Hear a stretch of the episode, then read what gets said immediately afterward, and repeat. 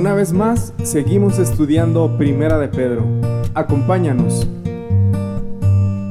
La semana pasada terminamos en el verso 17 y miramos un, un tema no muy popular que digamos. Miramos el tema sufriendo por la gloria de Dios. En el contexto sabemos que el apóstol Pedro estaba animando, estaba exhortando la iglesia aún en medio de la persecución. Estaba por levantar una ola uh, de persecución en contra de los cristianos. Y Pedro animando, exhortando la iglesia, aún en medio de la persecución, mantengan sus ojos puestos en Cristo. Y miramos la semana pasada tres maneras cómo nosotros debemos responder a la persecución. Número uno, miramos que no debemos tener miedo. No las tengas miedo, hermano. Confía en Dios.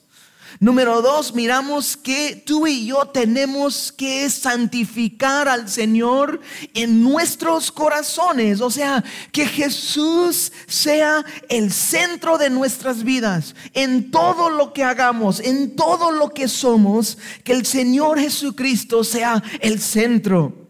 Y número tres, algo muy importante eh, dice la Biblia, aquí el, el apóstol Pedro, que siempre nosotros debemos estar preparados, preparados para presentar defensa.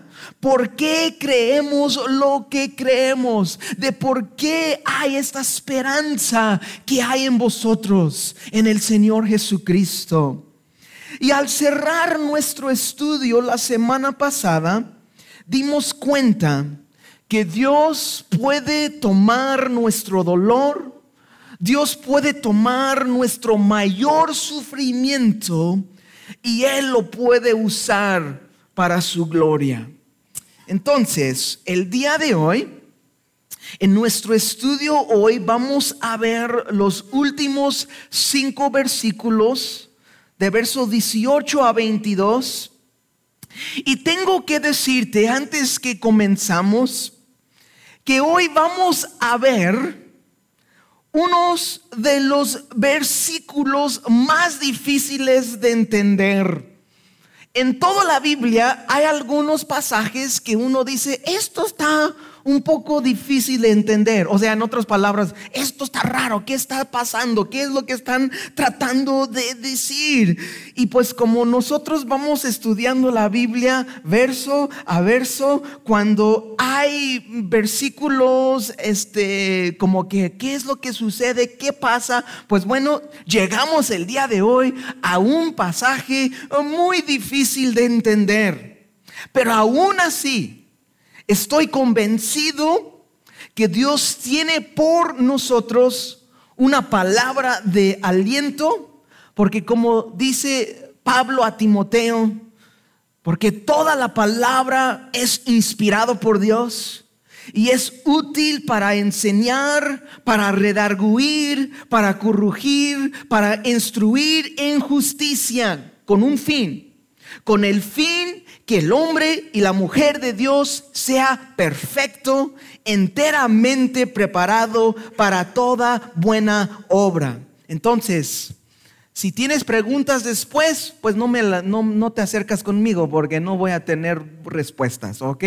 Este, bueno, vamos a tratar, ¿no? Vamos a ver el día de hoy qué Dios dice en su palabra y tratar de entender lo que el Espíritu quiere decir a su iglesia. El título de nuestro mensaje el día de hoy es Cristo, el arca de nuestra salvación.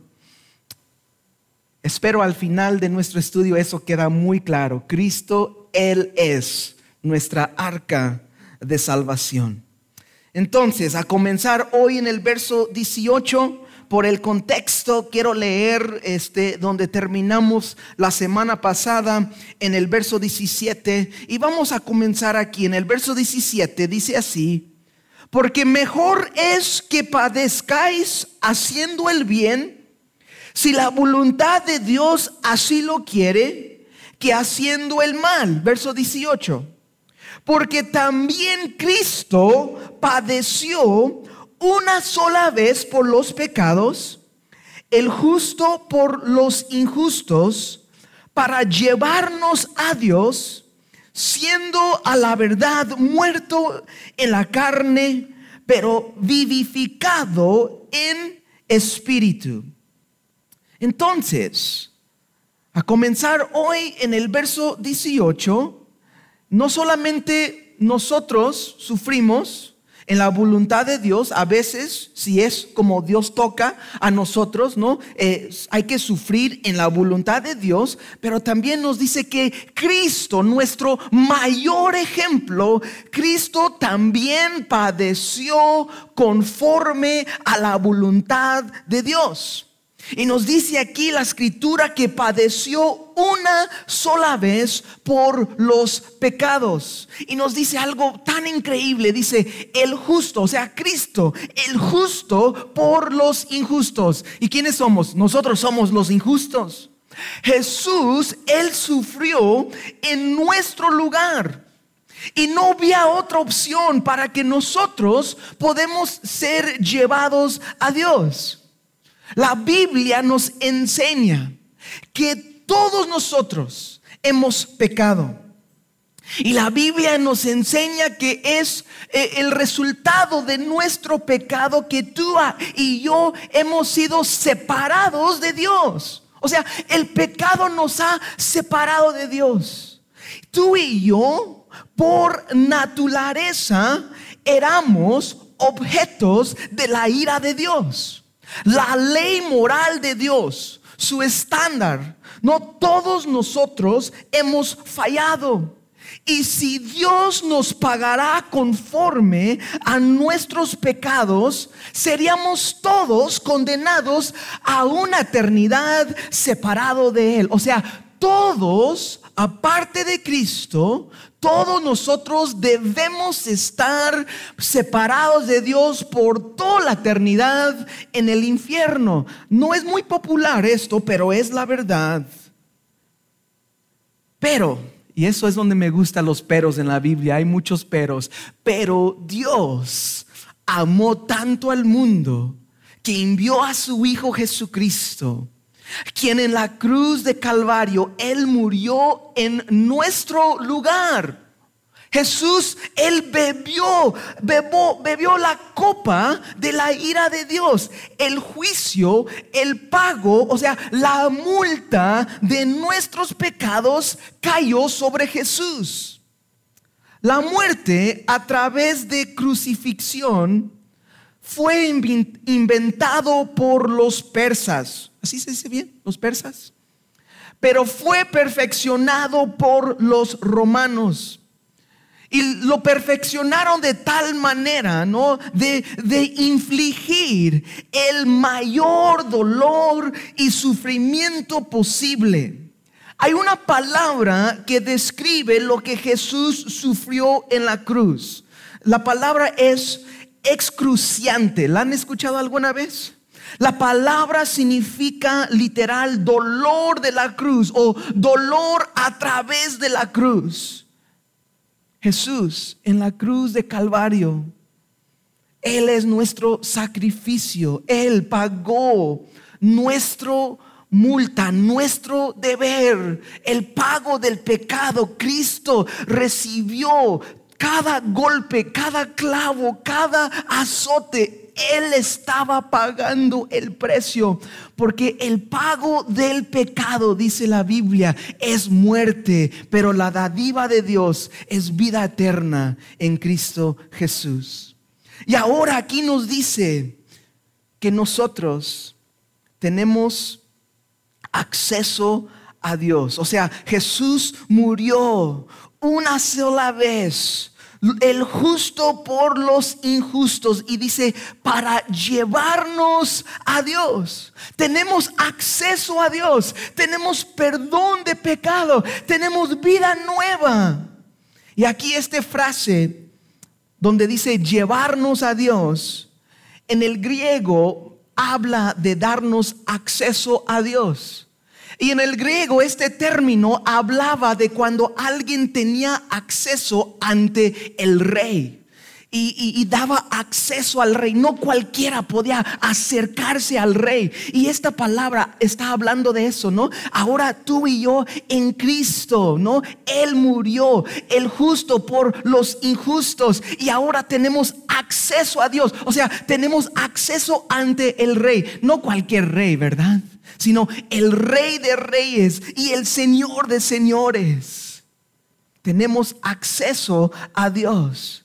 Jesús cuando estaba colgando allí en la cruz de Calvario, eh, en sus últimos momentos, Él gritó desde la cruz, dijo, consumado es, y luego entregó su espíritu. Pero en ese momento, consumado es, Cristo estaba diciendo, pagado está, ¿no? El pago fue dado. En ese mismo momento a morir también nos dice la Biblia que había un terremoto y el velo en el templo que separaba el lugar santo y el lugar santísimo. Nos dice la Biblia que en ese momento a decir Jesús consumado es, había un terremoto y el velo se rasgó. ¿Y qué dice? No, por medio de la sangre de Cristo, el sangre del cordero, ahora tú y yo tenemos acceso a Dios. La muerte de Cristo en la cruz de Calvario, lo peor que podía pasar, convirtió en lo mejor para nosotros lo que podía pasar. Y es lo que vimos la semana pasada en nuestro estudio. Nosotros, nuestro peor dolor y sufrimiento, Dios lo puede tomar y usar para su mayor gloria y esto es verdad en la vida de Cristo, en su muerte en la cruz. Lo peor, lo que había podía pasar, convirtió en lo mejor que pasó por cada uno de nosotros. Ahora, les advertí que íbamos a mirar unos versículos medio difíciles el día de hoy y los siguientes versículos son los que vamos a mirar.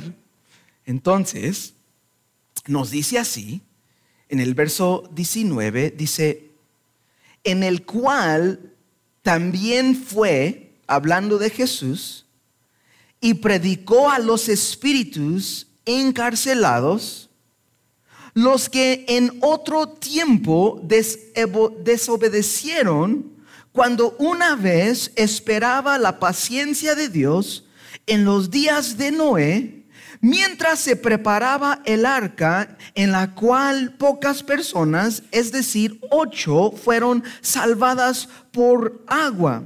Y luego el verso 21 dice, el bautismo que corresponde a esto ahora nos salva, no quitando las inmundicias de la carne, sino como la aspiración de una buena conciencia hacia Dios por la resurrección de Jesucristo.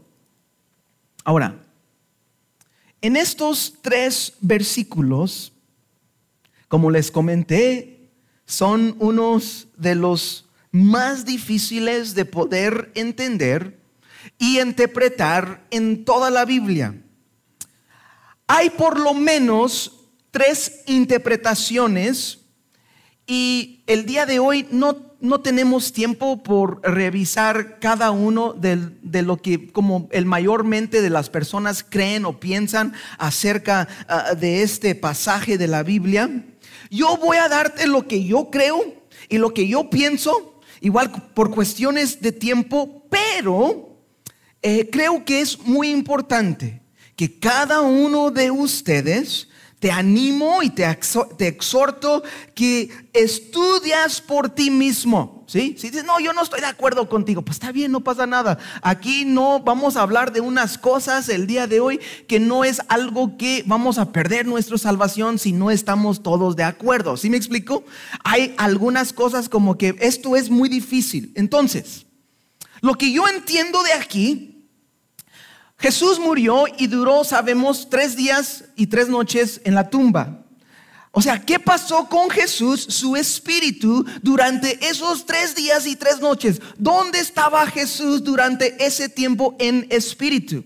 Ahora, yo entiendo aquí que había este tiempo cuando Jesús murió y de entre, el tiempo que Él resucitó en su cuerpo física. Y, es, y esta es la pregunta. ¿Qué pasó con Jesús durante esos tres días? ¿Dónde estaba el Espíritu de Jesús? Pues aquí nos da un poco de información, un poco nomás, ¿sí? Y nos dice Jesús vivificado por el Espíritu. ¿Dónde fue Jesús? Nos dice aquí que Él descendió a predicar a espíritus encarcelados. ¿Qué significa eso? Pues no sé muy bien, la verdad, ¿sí? Pero Él él descendió. Durante ese tiempo Jesús descendió al lo que es conocido como el abismo, ¿no? El infierno y nos dice que él predicó a los espíritus encarcelados. ¿Quién eran estos espíritus encarcelados? Pues para mí es muy importante mantenernos en el contexto. Algunos creen que eran todos los que murieron antes que Jesús vino pero creo que es muy, muy importante mirar aquí el contexto. Miramos el contexto y luego, luego después habla acerca de los espíritus en el tiempo de quién. En el tiempo de Noé. Entonces, para mí, viendo el contexto, los espíritus encarcelados vienen de este tiempo, ¿no? Del tiempo de Noé. Nos da de entender en el verso 20 que eran espíritus que estaban libres durante el tiempo de Noé. La historia verdadero de Noé no es una cuenta de Hades, de verdad sucedió. Y en el tiempo de Noé, el mundo estaba tan lleno de maldad y perversión. Y quiero leer unos poquitos versículos en Génesis capítulo 6 de versos 2 a, 8 para entender un poco del contexto de qué estaba pasando.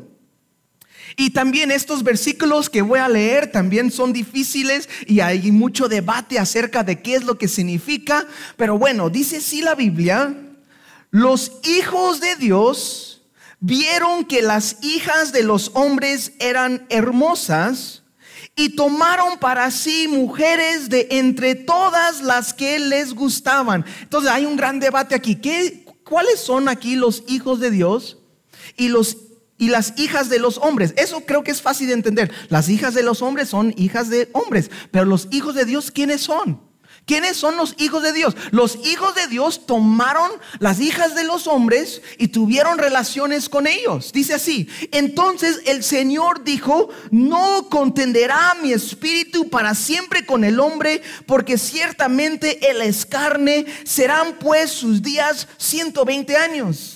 Y dice en el verso 4 algo muy interesante. Dice, y había, ¿qué había? Dice, había gigantes en la tierra en aquellos días. O sea, como que los hijos de los hijos de Dios y los, el, pues el offspring, no sé, los hijos de, de, eran una, bueno, como yo lo entiendo, era como una raza humana medio mixto con, con algo de poder demoníaco, porque eran hijos de Dios, o sea, venían directamente de Dios. Es algo, como te digo, ¿sí? Este, si tienes preguntas después no me dicen nada, ¿ok? Por favor. Bueno, y fíjase, dice, y había gigantes en la tierra en aquellos días, o sea, los días de Noé, y también después cuando los hijos de Dios, vea, se unieron a las hijas de los hombres y ellas le dieron luz hijos. Estos son los héroes de la antigüedad, hombres de renombre. O sea, eran los gigantes en la tierra, ¿sí? Y el verso 5 dice, y el Señor vio que era mucha la maldad de los hombres en la tierra y que toda intención de los pensamientos de su corazón era solo hacer siempre el mal. Y le pesó al Señor haber hecho al hombre en la tierra y sintió tristeza en su corazón. Y verso 7, el Señor dijo, borraré de la faz de la tierra al hombre que ha creado, desde el hombre hasta el ganado, los reptiles y las aves del cielo, porque me pesa haberlos hecho. Pero verso 8 dice, más Noé halló gracia ante los ojos del Señor. Ahora, donde dice en el verso 2, hijos de Dios, yo creo que es una referencia de espíritus que su creación fue directamente por Dios como Adán, pero en este caso yo creo que eran ángeles caídos, o sea, eran demonios. Demonios que no sé cómo estuvo, si eh, si poseían unos hombres o si ellos mismos se convertían en hombres. No sé cómo estuvo exactamente, pero yo creo que eran demonios teniendo relaciones con las mujeres y salió una raza medio raro, gigantes, y eran malos. Y dice la Biblia que siempre el pensamiento de su corazón era hacer el mal y Dios tomó la decisión, tengo que destruir todo. En Jud, en, el apóstol Judas, en el capítulo 1, verso 6, creo que Judas estaba hablando acerca de esto y dice así, y a los ángeles que no guardaron su dignidad, o sea, que no guardaron, dice, sino que dejaron su propia habitación, dice, los ha reservado bajo oscuridad en cadenas eternas para el juicio del gran día. Ahora, creo que nos da un poco más de información. Creo que estos espíritus eran estos que andaban ahí causando gran problemas durante el tiempo de Noé y el mundo ya se llenó, estaba horrible, las cosas estaban muy difíciles y Jesús fue. Después de su muerte en la cruz, durante estos tres días, Jesús fue al abismo, a esta prisión, y Jesús proclamó no para salvar a estos, estos demonios que estaban encarcelados, sino Él fue a proclamar su victoria sobre el pecado y la muerte y, y selló el condenación de estos demonios por toda la eternidad. Es lo que yo pienso. Hay algunos otros pensamientos, puedes estudiar y creer lo que, lo que gustas, está bien. ¿Ok? Y muchos de estos demonios hay muchos demonios ahorita que aún están sueltos. No todos están en esta prisión. Hay muchos que están sueltos buscando a matar y destruir a los seres humanos. Igual sabemos que el mismo Satanás está suelto el día de hoy. Pero un día también, junto con todos los demás demonios, y todos que no obedecieron el Evangelio van a ser arrojados al, luego, al lago de fuego que es la segunda muerte. Es lo que dice la Biblia. Ahora, es muy medio raro, ¿no? Ahí este. Pero lo que quiero hablar con ustedes, quiero hablar con ustedes acerca de la historia de Noé. Porque aquí nos da, nos pinta un foto hermoso un foto glorioso de Jesús y de lo que Él ha hecho por nosotros. En un mundo tan lleno de maldad y perversidad, muy parecido en los días en como hoy vivimos. Jesús, Él creyó en la historia de Noé, no es una cuenta de aves. Igual Jesús en Lucas 17, 26 y 27, Jesús dijo esto. Y como fue en los días de Noé, así también será en los días del Hijo del Hombre. Comían, bebían, se casaban y se daban en casamiento hasta el día en que Noé entró en el arca y vino el diluvio y destruyó a todos. Nos dice la Biblia en Génesis capítulo 6, verso 8, que Noé halló gracia en los ojos de Dios. Y Noé, sabemos su historia, él recibió instrucciones de parte de Dios de construir una arca enorme. Y por medio de la linaje de Noé, la raza humana, o sea, nosotros íbamos a tener otra oportunidad. Nos dice la Biblia que Noé no solo era un hombre que construyó el arca, sino también nos dice la Biblia que Noé era un predicador de justicia. Y Noé duró 120 años construyendo eh, el arca. Y por 120 años no solamente construía la arca, sino él predicaba un mensaje de arrepentimiento y la oportunidad de salvarse del diluvio que venía. Pero nos dice la Biblia que solo ocho personas fueron salvos. Puedes imaginar todo el mundo y solo ocho fueron salvos. Noé, su esposa y sus tres eh, y sus tres hijos y sus tres esposas. Todos decían que Noé era un loco.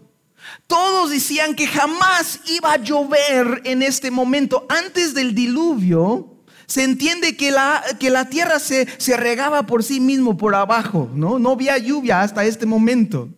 Y ellos decían, estás loco, nunca han visto, ellos nunca han visto llover de del cielo. Y dices, eres una loca, este está loco.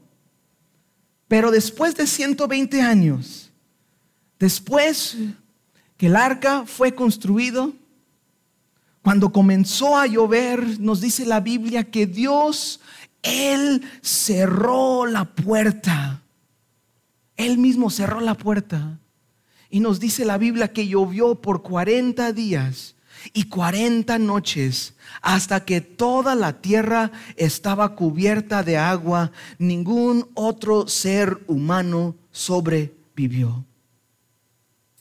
Por nosotros, la agua representa el juicio de Dios sobre un mundo quien lo rechazó. O sea, una limpieza de pecado. Dios limpió el mundo de toda maldad. Pero Noé y su familia, ellos estaban seguros en el arca. Y Cristo Jesús es nuestra arca de salvación. Ahora, el arca recibió todo el furor de la tormenta, todos los golpes de las olas y el viento, pero Noé guardado, Noé seguro del furor de la tormenta en el arca, ¿sí? Igual nosotros, Jesús, Él recibió en nuestro lugar todo el furor de Dios, la ira del Padre en contra del pecado. Pero si tú y yo estamos en Cristo, igual que Noé estaba en el arca, tú y yo, igual que Noé, seremos salvos de la ira de Dios. Amén. ¿Sí entiendes? Jesús, Él es nuestra arca de salvación. El mundo en un momento fue, eh, fue destruido por agua.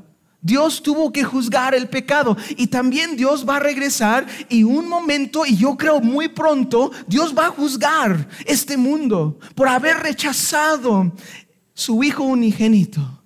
Y nosotros, ¿a dónde vamos a estar?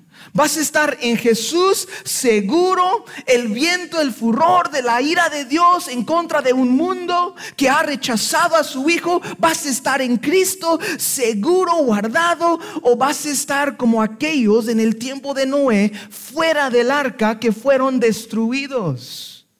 Y luego, en el verso 21, nos da un ejemplo el apóstol Pedro acerca del bautismo en agua. Y quiero decir esto, hay algunas doctrinas que, que algunas personas, iglesias enseñan que si no has sido bautizado en agua, no eres salvo. Entonces, para mí, pues sabemos que la Biblia nos enseña que nadie es salvo por medio de las obras. Entonces, si yo puedo hacer algo para salvarme, entonces es por medio de obras. Entonces, El bautismo en agua no te va a salvar. El único quien te puede salvar es Cristo. Solo Cristo te puede salvar. Solamente Él. Lo que Él ha hecho por ti en la cruz de Calvario. Pero el bautismo en agua es algo importante. Como el cristiano. No que vamos a ser salvados por medio de, de, ello. El bautismo más bien es una muestra de lo que Dios ha hecho por nosotros. Y como les comenté, es Cristo, solo Cristo quien puede salvar.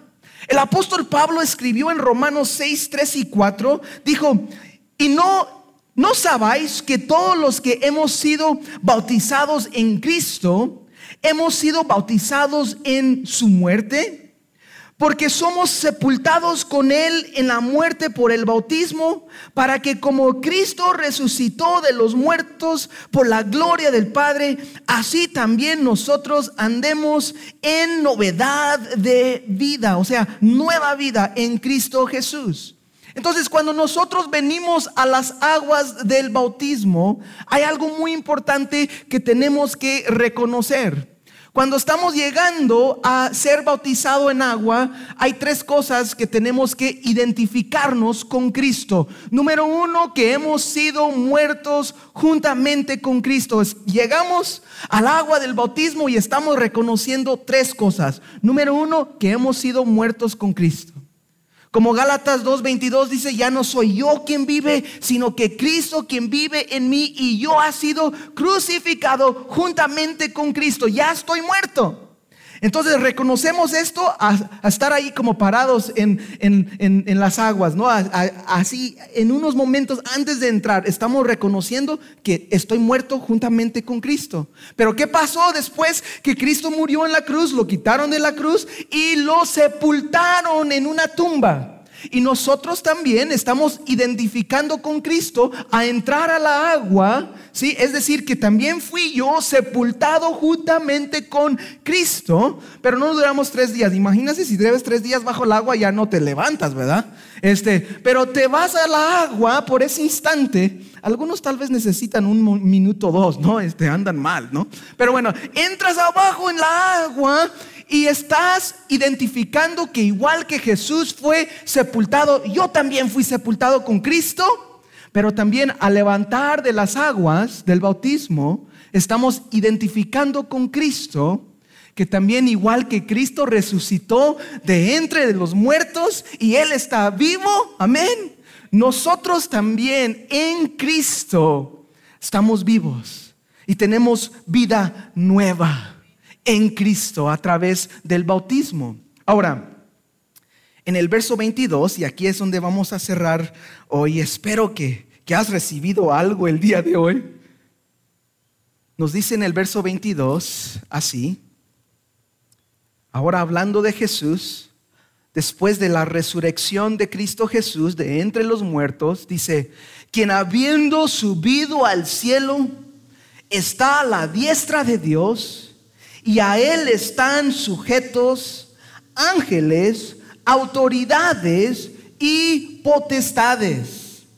Ahora, aquí el apóstol Pedro, a terminar el capítulo 3, ya que Cristo, ya que Él bajó a lo más profundo, o sea, Jesús bajó al abismo, y él proclamó victoria sobre la muerte y el pecado.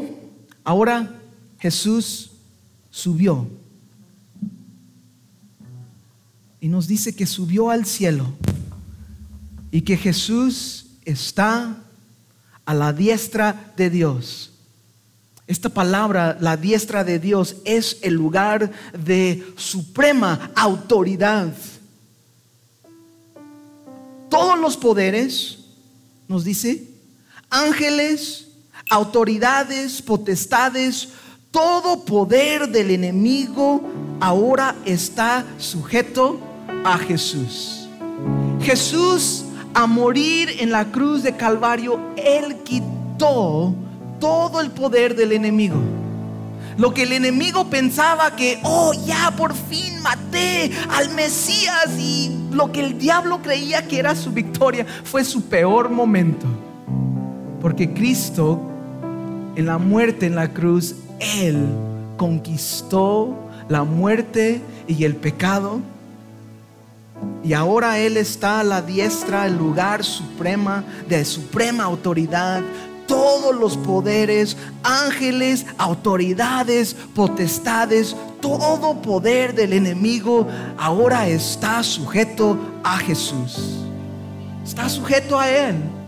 Y dice la Biblia en Filipenses 2, 5 a 11, el apóstol Pablo dijo, haya pues, haya pues en vosotros este sentir que hubo también en Cristo Jesús, el cual siendo en forma de Dios, no tuvo por usurpación el ser igual a Dios, sino que se despojó a sí mismo, tomando forma de siervo hecho semejante a los hombres y hallado en la condición de hombre, Jesús se humilló a sí mismo, haciéndose obediente hasta la muerte y muerte de cruz, por lo cual Dios también le exaltó hasta lo sumo y le dio un nombre que es sobre todo nombre para que al nombre de Jesús se dobla toda rodilla de los que están en el cielo,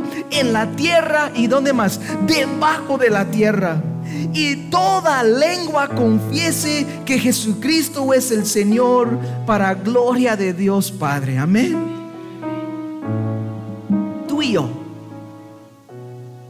Tenemos que tomar una decisión. ¿Qué vamos a hacer nosotros con Jesús? Realmente solo hay dos conclusiones.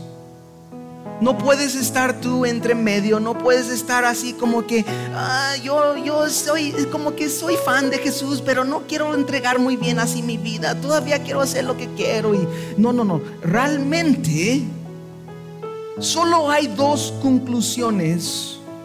Número uno, Jesús era un hombre de mente, un hombre loco, un mentiroso. O número dos, todo lo que Jesús dijo y hizo es verdad. Y en verdad Jesús es Dios mismo en la carne. Jesús hoy quiere ser tu arca de salvación. Jesús padeció por tus pecados, dice la Biblia. El justo por los injustos con un propósito para llevarnos a Dios. De verdad Jesús murió. De verdad fue sepultado y de verdad el tercer día Él resucitó, demostrando su victoria sobre la muerte y el pecado. También nos dice la Biblia que no hay otro nombre dado a los hombres que pueden ser salvos sino al nombre de Jesucristo. No hay otro nombre. Solo Cristo puede salvar. Entonces, para cerrar nuestro estudio el día de hoy, no quiero que salgas de aquí pensando, ¿dónde fue Jesús durante ese tiempo y cómo era y esto? ¿Sabes qué? Bueno, es importante estudiar y tú puedes estudiar y tomar tu propia conclusión. Pero aquí lo que me gustaría cerrar con ustedes el día de hoy es cómo Jesús es nuestra arca de salvación. Como Noé fue salvado, Dios le dio instrucciones y por 120 años fue fiel en levantar una arca. Y algunos dicen, eh, esto es una locura. ¿Cómo? Interesantemente, si checas todas las historias, todas los, los religiones principales del mundo, es muy interesante. Todos hablan que había un diluvio, todos. Sabemos que la Biblia cuenta la verdad, pero toda cultura en su en, habla, habla de un diluvio total. Qué interesante, ¿no?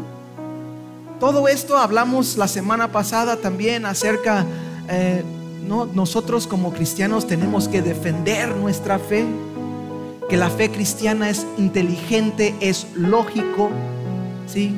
El día de hoy las personas más inteligentes, como hablamos la semana pasada, dice que nosotros venimos por accidente. que nosotros venimos por un gelatina que fue recibido un rayo del cielo y después de millones y millones de, años de ese gelatina que agarró vida, comenzó con patitas y salió fuera a caminar y después de millones y millones de años eh, iba cambiando y cambiando y cambió hasta un chango y cambió hasta el ser humano y, aquí estás tú, ¿no? Este, lo, que, lo que miramos eh, no es lógico, no es lógico, no es. Y como hablamos también la semana pasada, ¿no? Es básicamente vas a un lugar de chatarra con un montón de metal y dices, voy a esperar dos millones de años y va a salir el Lamborghini de ahí. No pasa eso, jamás va a pasar. El caos no puede crear lo que nosotros vivimos el día de hoy.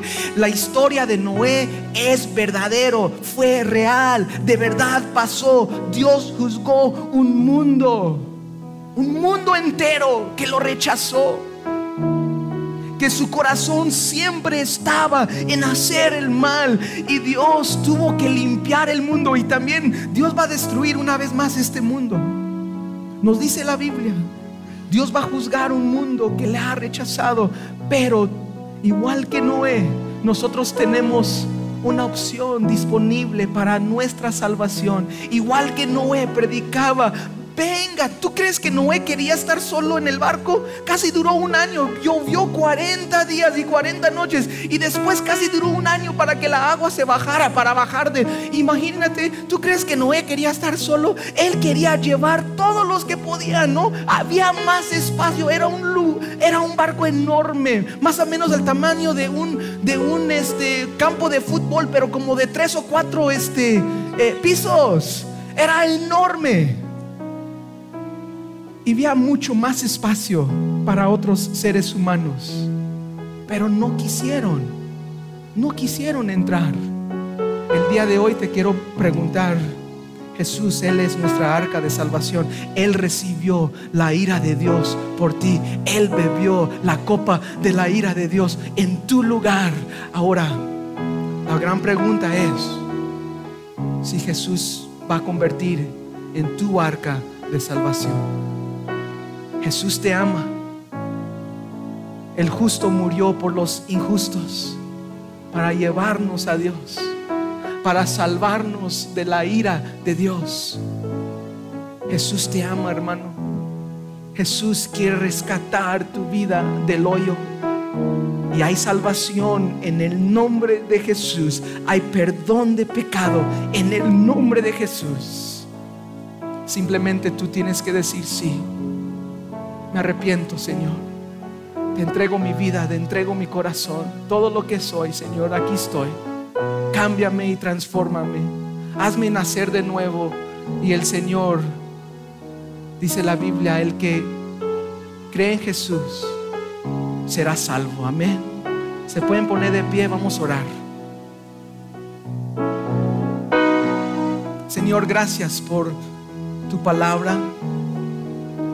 Y aunque miramos una porción de la Biblia un poco difícil de entender, Señor, una vez más, toda tu palabra, Señor, todo, de Génesis hasta Apocalipsis, es inspirado por Dios y es útil. Es útil para enseñarnos, para corregirnos, para reduguiarnos, Señor, con el fin de que el hombre, la mujer de Dios sea perfecto, apto para toda buena obra. Y Señor, venimos a ti el día de hoy, Jesucristo, el arca de nuestra salvación. Gracias por, por tu gran amor para con nosotros. Y Jesús, gracias que tú bajaste hasta lo más bajo. Señor, y proclamaste la victoria sobre la muerte y el pecado. Y ahora estás tú, Señor, al diestra del Padre, de todo poder, toda autoridad. Ha sido dado a ti. Y un día, Señor, toda lengua, todo rodilla va a doblarse y toda lengua va a confesar que Jesucristo es el Señor. No hay ningún otro nombre dado a los hombres para que puedan ser salvos, sino el nombre de Jesús. Señor, gracias por tu presencia en este lugar y si hay alguien aquí que aún no te conoce, te pido hoy, Señor, que pueden entregar sus vidas en arrepentimiento, en fe, que pueden creer en Jesucristo y ser nacidos de nuevo y sus vidas cambiados para tu gloria. Señor, haz tu obra en medio de nosotros.